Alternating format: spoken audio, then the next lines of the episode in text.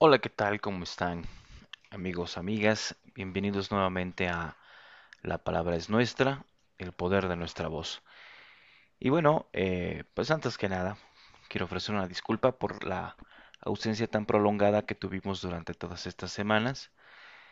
Pero bueno, vamos a eh, intentar retomar la dinámica que veníamos teniendo desde hace algunas semanas.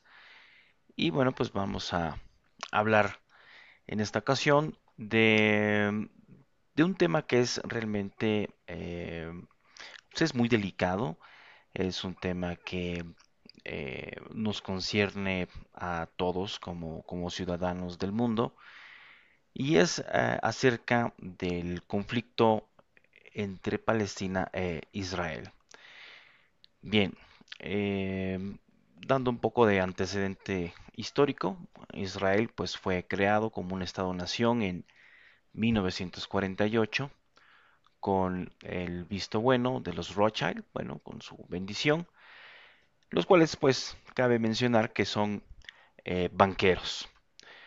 Eh, Lord Barfoot, en este eh, inter en donde se empezó a gestar eh, la creación del Estado judío, se comunica con los Rothschild, les manda una carta hablando de la necesidad de crear un Estado nacional judío.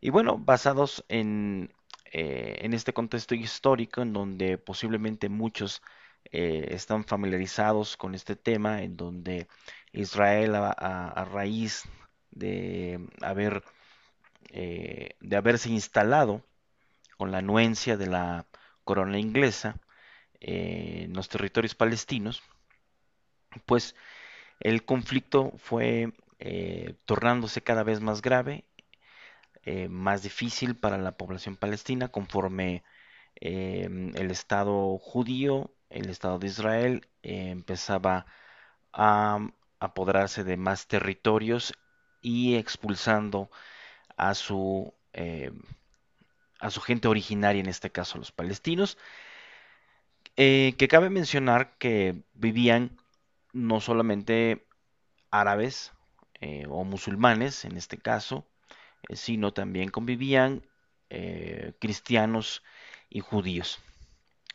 Pues bueno, dando un poquito más de- del contexto en este sentido, actualmente, pues con los, la reciente guerra que se desató entre Israel y Palestina, en donde, bueno, pues eh, Palestina atacó eh, directamente a Israel e incluso atacó eh, posiciones civiles.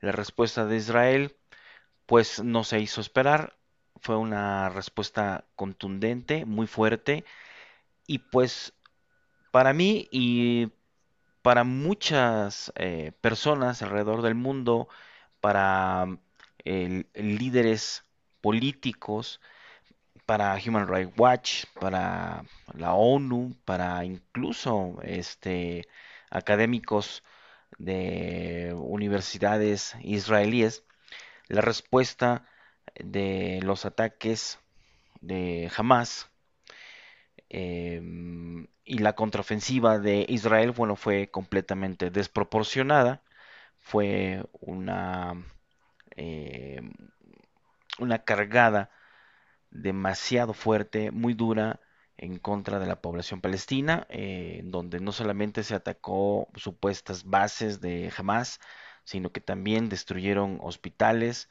y acabaron con la vida de, niños, eh, eh, este, lo cual es, bueno, una verdadera desgracia. Actualmente, bueno, en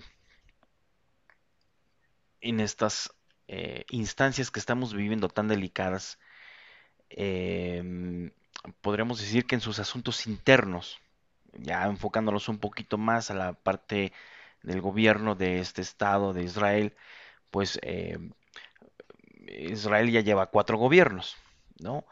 Y hasta el momento, pues no se ha podido formar un quinto gobierno. Es probable que, bueno, que se efectúe una quinta elección. De hecho, eh, recientemente el periódico Haaretz em, que bueno, considero yo que es un periódico de centro izquierda en Israel, apuesta pues a ese escenario.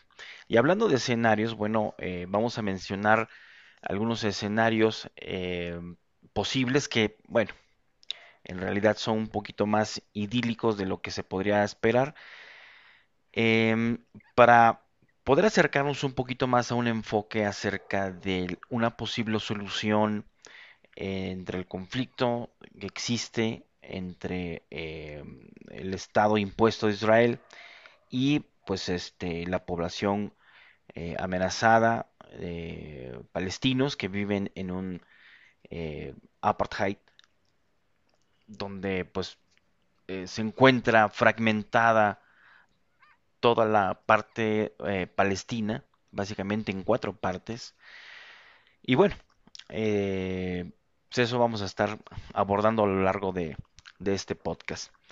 Bien, por otro lado, hablando de estos asuntos internos del gobierno de Israel, está también el factor interno palestino. Eh, Hamas y la Autoridad Nacional Palestina, también eh, conocida como eh, el Fatah, lo que es el antiguo partido del finado Yasser Arafat, que gobierna lo que queda de Cisjordania, pues los asentamientos israelíes eh, de los colonos que han llegado allá se han expandido de tal forma que han dejado una zona muy pequeña con presencia palestina. De hecho, la mayoría, y cabe mencionar que la mayoría de los que están ocupando estos asentamientos en Cisjordania no son originarios de Israel. Bueno, vienen de otras partes del mundo. Eh, no son de origen mizrahi ni sefarditas, son eh, ashkenazis, de, eh, eh, vamos, de de Europa y pues no tienen una conexión étnica con los pueblos semitas que durante milenios han estado en esta zona de Palestina. Eh, en el mismo libro, que se los recomiendo si tienen oportunidad de leerlo, de La invención del pueblo judío o The Invention of the Jewish People, escrito por Shlomo Sand, el cual pues, es un historiador emérito de la Universidad de Tel Aviv, pues bueno, vamos a tratar de hacer este ejercicio. Por cierto, quiero comentar esta parte. Eh, vamos a hacer un ejercicio en donde nada más vamos a nombrar eh, solamente a israelíes, pues para eh, no eh, eh, dejar ver un sesgo en, el, eh, en lo que se está analizando y bueno, pues para demostrar que incluso no hay consenso en la sociedad israelí, la cual pues está preocupantemente fracturada. Bien, eh, está el factor interno israelí, eh, está el factor interno palestino, el cual tiene otras miras. Por ejemplo, el grupo Hamas, que son integristas sunitas,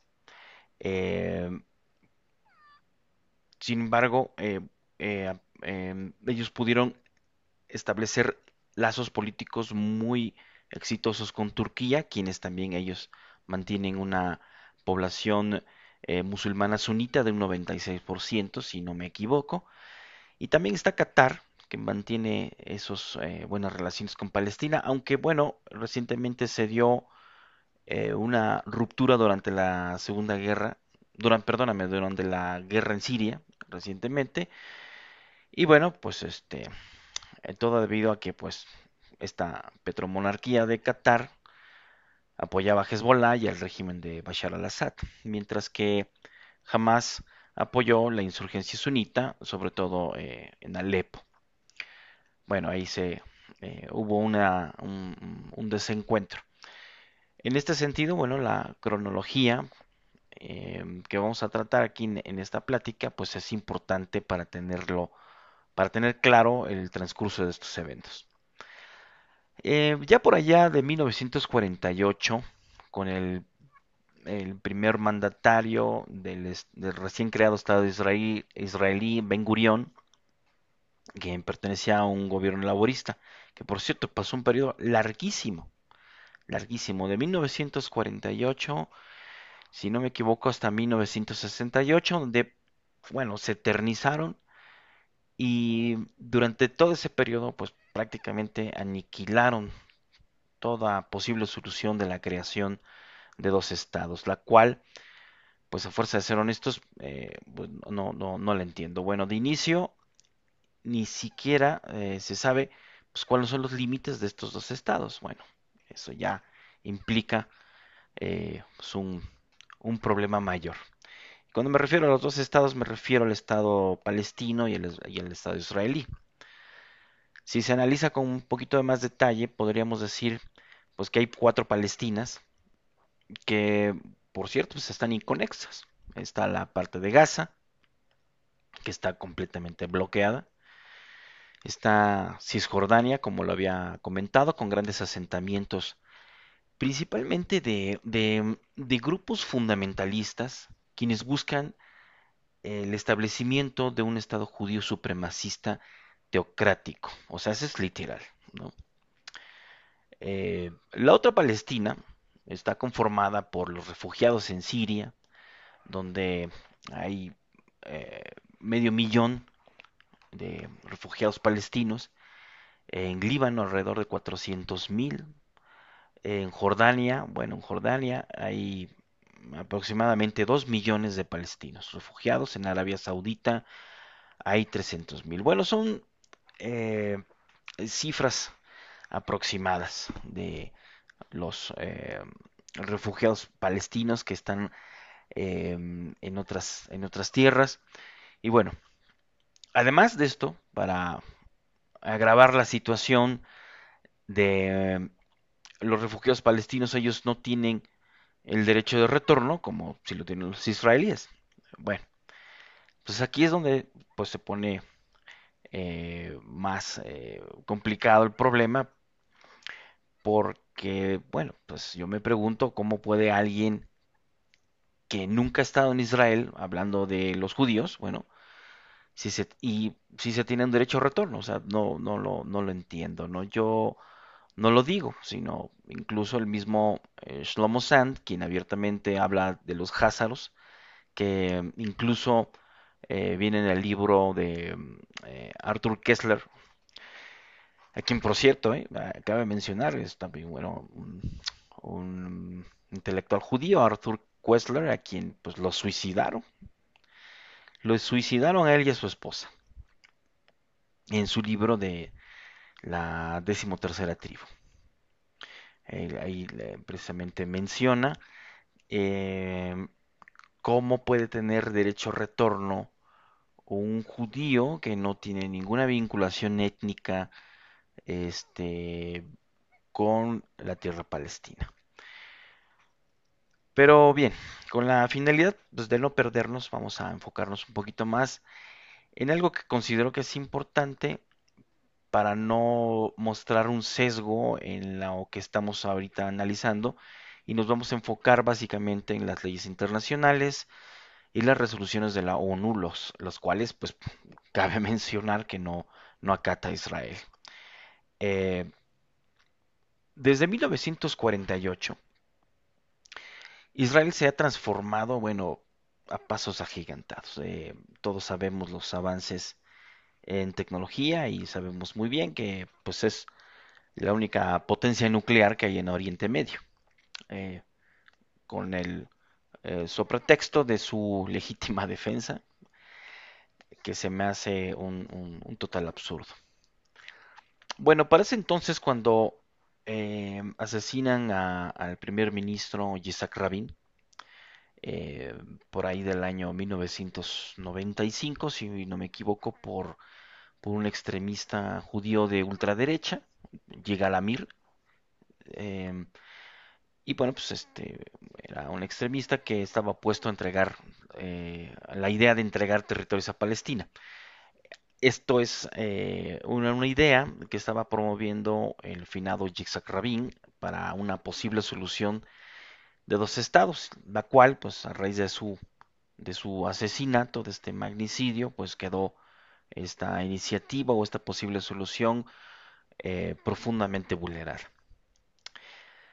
Bueno, ya, eh, esta cuestión de las reuniones que hubo entre, en su momento, entre Yitzhak Rabin, con Yasser Arafat, con Bill Clinton, bueno, eh, por desgracia se, se, se fue al caño, ya no, ya no sirvió prácticamente para nada.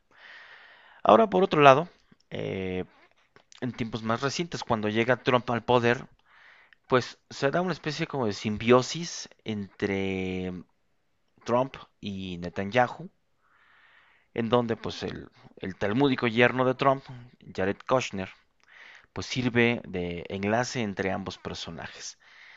En la gestión de Trump eh, pasó algo que ningún gobierno anterior de los Estados Unidos se atrevió a hacer y que era reconocer a Jerusalén como la capital de Israel. ¿no? Ya sabrán, esos eh, eh, ofendió profundamente a la, eh, a la población palestina, al mundo musulmán, pero bueno, eh, con esto Trump pues, ponía lo que parece ser, a mi juicio, desde luego, el, uno de los últimos clavos o el último clavo en el ataúd sobre una posible solución de dos estados. Ahora bien, bueno, por otro lado, pues Hillary Clinton lo, estaba, lo había estado manejando cuando era canciller. eh, y bueno, actualmente Biden eh, lo está retomando a través de eh, su secretario de Estado Anthony Blinken, quien por cierto es israelí estadounidense. En este sentido, eh, si bien buscan retomar la solución de la creación de dos estados, a mi juicio creo eh, no, es, no es viable.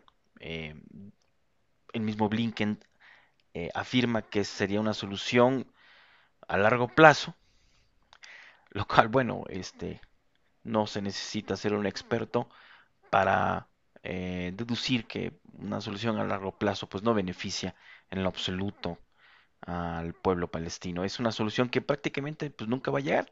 La expansión de los asentamientos israelíes sigue, no para, y pues con la idea supremacista de, eh, de imponerse y prácticamente eh, cooptar todos los territorios palestinos, pues esta idea, va cobrando más, más fuerza. Ahora bien, eh, Bernie Sanders, quien por cierto hay que, hay que hacer notar que es un, es un judío progresista, a mi juicio es un, un judío admirable, en realidad que sí. Eh, recientemente escribió eh, un artículo en el New York Times o en el Washington Post, no recuerdo muy bien, me parece que fue en el New York Times, em, en donde él describe que los recientes enfrentamientos que se dieron eh, apenas en, Palestina y en, y en Israel, pues se vieron principalmente a la proclividad y al ultrarracismo y al estado de apartheid y muchos etcéteras eh, de Netanyahu. Bueno, eh, para los que no están muy enterados de cómo se empezó a desatar esta última eh, guerra, porque así yo lo llamo, es una, una guerra subrepticia, este, los feligreses que aún viven en Jerusalén Oriental, bueno, no se les permitió rezar en esta famosa mezquita de Al-Aqsa. Al-Aqsa es uno de los eh, sitios más sagrados del Islam, eh, es el tercer sitio más sagrado del Islam, si no me equivoco. donde, bueno, pues este, según sus, tex- sus textos sagrados, eh, Mahoma subió a los cielos y bueno, esto es lo que le da mayor sentido y significado religioso y espiritual para los creyentes del Islam. Bueno, ahí en esta ocasión, con lujo de fuerza, la policía israelí en ese momento sacó a los feligreses.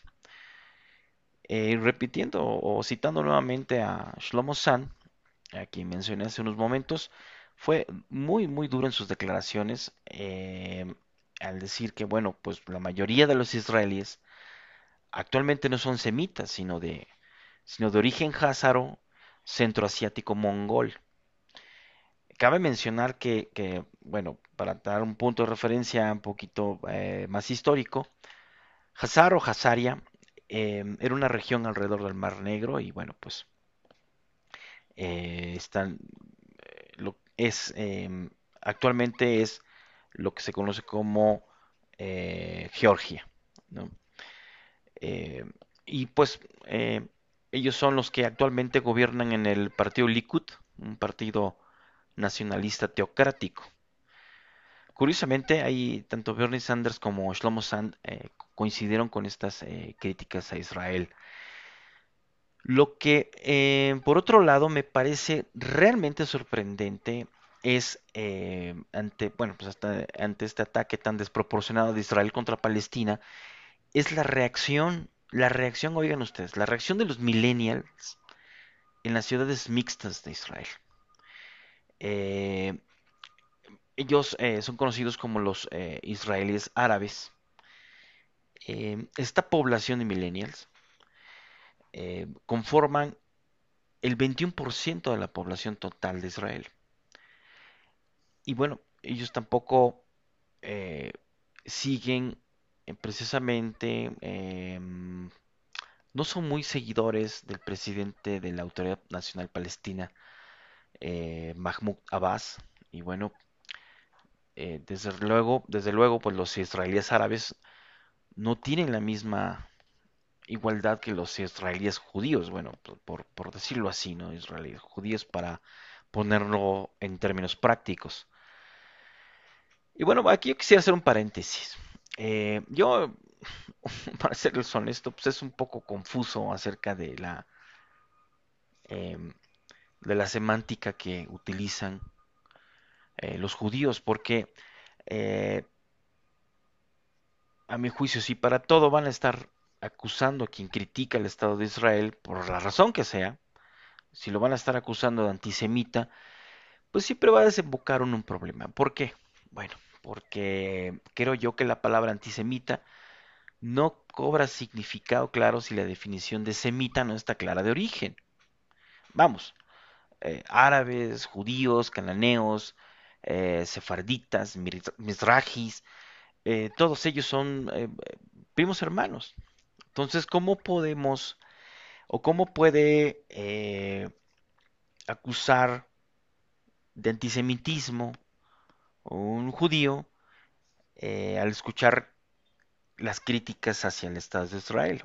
vamos, o sea, hay que separar una cosa de otra, ¿no? Y si un árabe o un, eh, cananeo eh, hace una crítica directamente al Estado de Israel, se me hace una verdadera tontería, un absurdo completo que se le eh, señale como antisemita, siendo que ellos mismos son semitas. Pero bueno, retomando el cauce y cerrando este paréntesis, tocando la parte del tema migratorio, bueno, pues es un tema fuertísimo, ¿no? Eh, yo recuerdo que hace poco más de 20 años, eh, Rusia dejó salir casi a un millón de judíos rusos, askenazis, yiddish, que se fueron a vivir a, Israel. Tan es así que casi el 20% de la población de Israel habla ruso. Bueno, eh, no nos vayamos tan lejos, hasta los líderes israelíes hablan ruso, incluso el mismo Netanyahu, que es de origen házaro de, Ucrania, eh, habla ruso. Y, bueno, también quiero hacer aquí hincapié en algo. No, no es que yo tenga algo en contra de los házaros, ni, ni, mucho menos. mis respetos a cualquier etnia, raza o subtipo merecen todo mi respeto. Nadie es eh, superior, superior a nadie.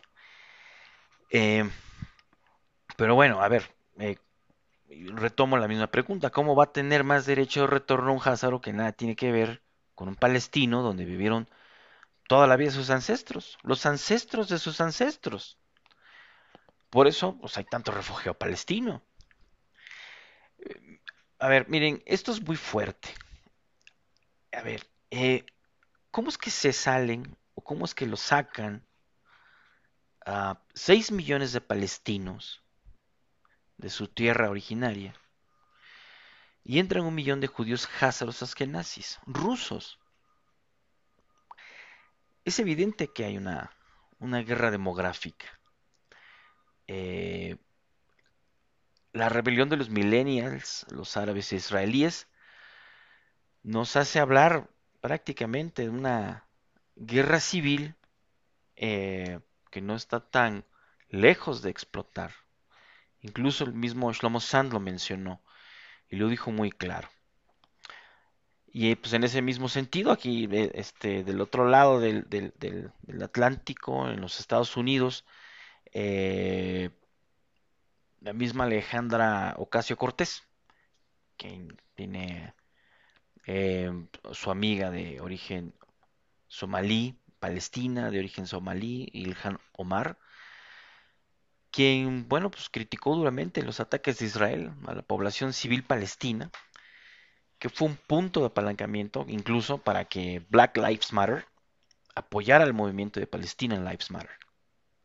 Bueno, vamos, esto es una situación que, bueno, pues yo creo que no le debe de agradar nada al presidente Biden, porque la base del Partido Demócrata está removiendo los sedimentos, eh, está haciendo ruido.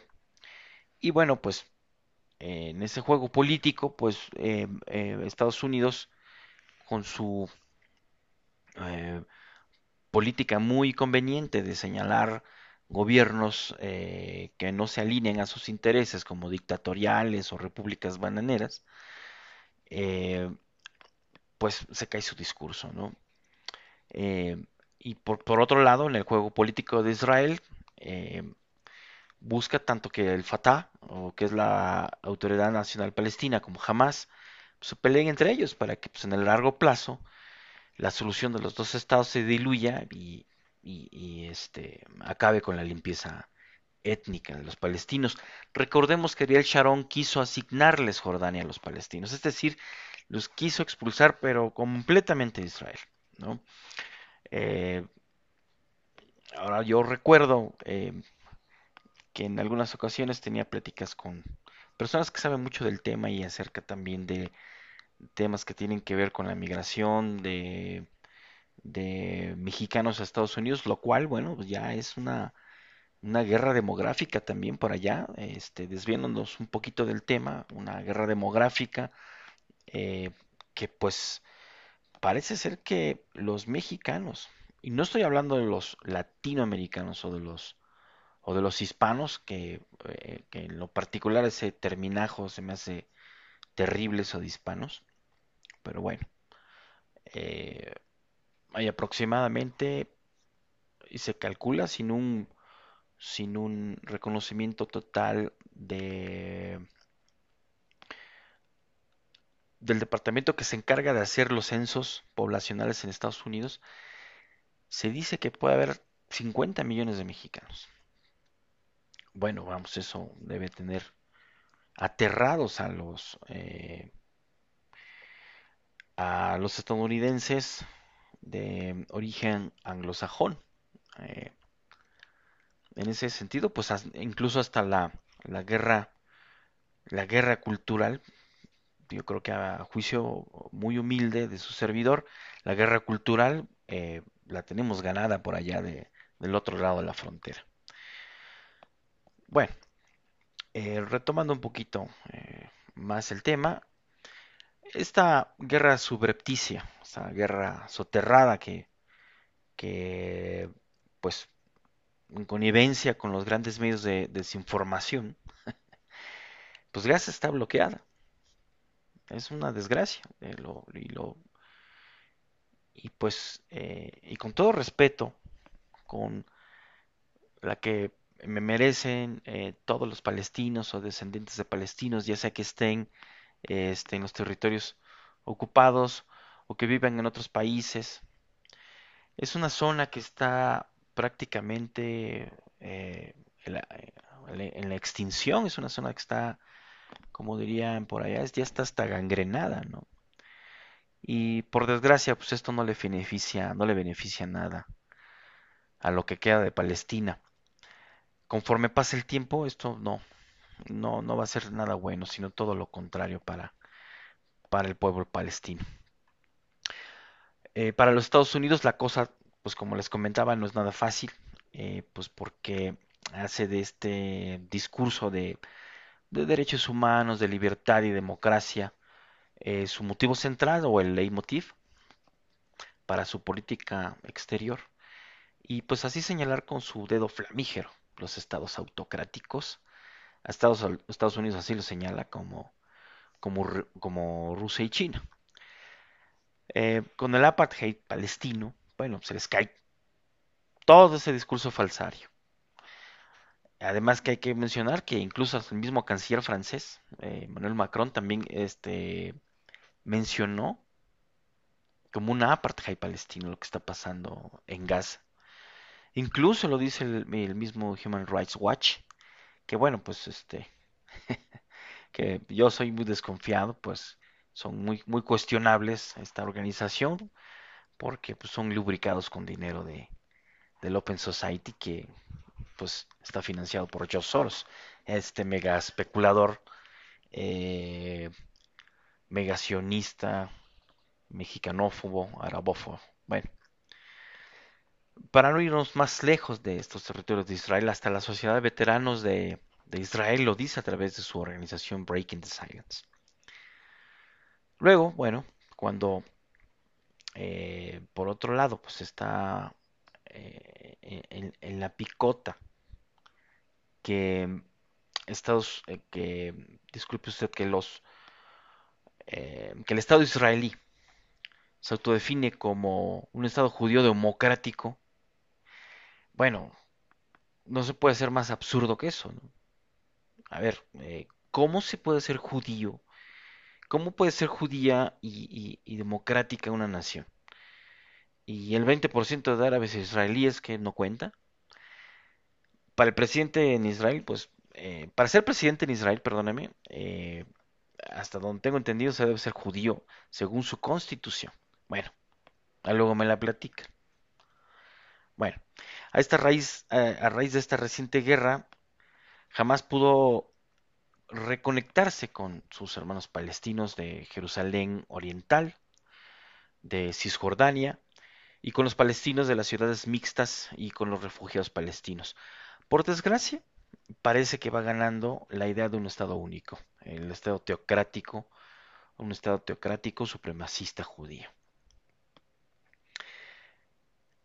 Eh, ya para, para, para, terminar este, esta plática, este podcast, este análisis que estamos haciendo, eh, en este sentido la guerra demográfica, como la guerra civil, que está eh, impulsando Benjamín Netanyahu contra los palestinos, pues están hechas para impedir una solución democrática.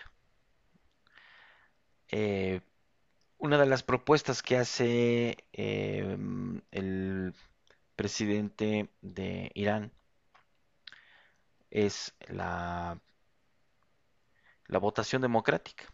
Pero bueno, pues es algo que no le conviene al Estado de Israel, ni mucho menos a Netanyahu, porque hay que tomar en cuenta que la población palestina eh, es muy amplia, eh, va creciendo más y me parece que ya son mayoría. Eh, y eso pues obviamente le preocupa mucho al Estado de Israel. Vamos, los bombardeos que se hicieron en donde se reportaron que hubo niños muertos, donde se dice que fueron daños colaterales, en realidad no son daños colaterales, son objetivos eh, en donde pues buscan acabar con los niños que algún día van a ser padres, ¿no? Eh, aunque pues por desgracia en la realidad de los hechos en este terreno de guerra y la crueldad del tiempo, porque es una crueldad esta, eh, que, juega en contra del, del pueblo palestino, pues más allá de lo que se puede decir o que o todas las leyes internacionales y todas las resoluciones que pueda emitir la ONU, las cuales pues este no acata Israel y se las pasa literalmente por el arco del triunfo, pues dan como resultado una atomización de los palestinos. Eh, vean un mapa de cómo ha evolucionado la expansión de, eh, de los asentamientos eh, judíos o israelíes en donde pues eh, han generado la segregación y la consunción de, lo que se llamaría cuatro Palestinas o cuatro subtipos de palestinos incluso. Eh, y pues parece ser, por desgracia, que es una, una dinámica que no eh, tiene reversa. Simplemente están paliadas o edulcoradas por falsas negociaciones que, bueno, que consumen tiempo de manera deliberada por periodos larguísimos y pues salpicadas pues de, de, conflagraciones eh, intermitentes que bueno pues empeoran la, la situación actual.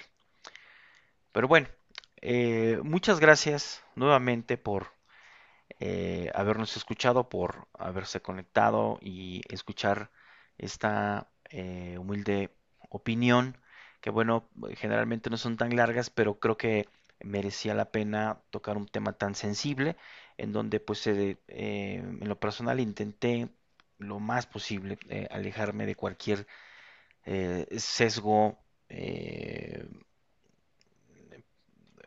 que pudiese tomarse como una, una afrenta a algún grupo étnico o alguna, o alguna nación. Tratamos de ser muy euclidianos en ese sentido, tomar eh, los hechos y hacer, eh, eh, en base a los hechos, hacer análisis que nos permitan sacar nuestras propias conclusiones. Digo, todos creo que tenemos nuestro, nuestro corazoncito y sabemos de qué lado estamos, si estamos del lado A o del lado B. Pero bueno, aquí tratamos de hacer este, este análisis de manera lo más imparcial posible eh, y ver pues las cosas con los hechos. Y bueno, pues nuevamente muchas gracias por escucharnos. Eh, espero en nuestra siguiente emisión y si el, eh, el, tema lo amerita, posiblemente también sea una emisión larga. Y si no, pues seguiremos haciendo estas cápsulas cortas para todos ustedes. De antemano, les deseo lo mejor de lo mejor para los siguientes días que se vienen. Pásensela muy bien Cuídense mucho y estamos en contacto. Muchas gracias. Hasta luego.